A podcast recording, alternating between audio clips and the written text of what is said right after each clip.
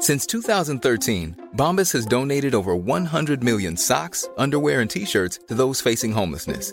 If we counted those on air, this ad would last over 1,157 days. But if we counted the time it takes to make a donation possible, it would take just a few clicks. Because every time you make a purchase, Bombas donates an item to someone who needs it.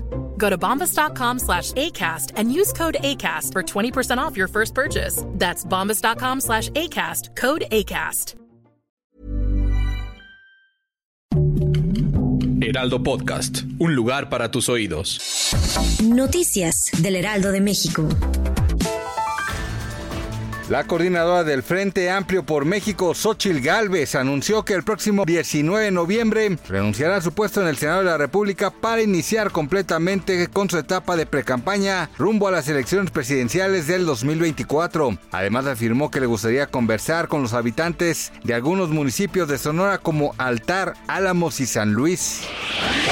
Esta tarde fue detenida una mujer identificada como Amairani N en la alcaldía Gustavo Amadero en la Ciudad de México, quien en redes sociales se hizo famosa por su sobrenombre de la Barbie de Tepito. De acuerdo con información de la Secretaría de Seguridad Ciudadana, Barbie Shexi viajaba a bordo de una camioneta en compañía de otras personas, entre ellas una persona herida quien además presentaba un impacto de bala en la cabeza. Tras la inspección de los detenidos, se halló un arma de fuego corta y un cargador con seis cartuchos útiles.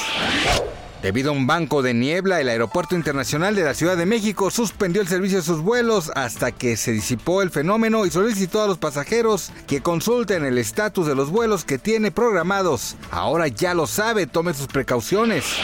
¿Sabía que la caléndula es considerada la flor natal del mes de octubre? El comienzo de su floración coincide precisamente con el inicio de mes y aunque también está presente en la primavera, es en esta época del año en que abunda su versión hierba del sol, llamada así por sus tonalidades amarillas, doradas y rojizas que adquieren sus flores.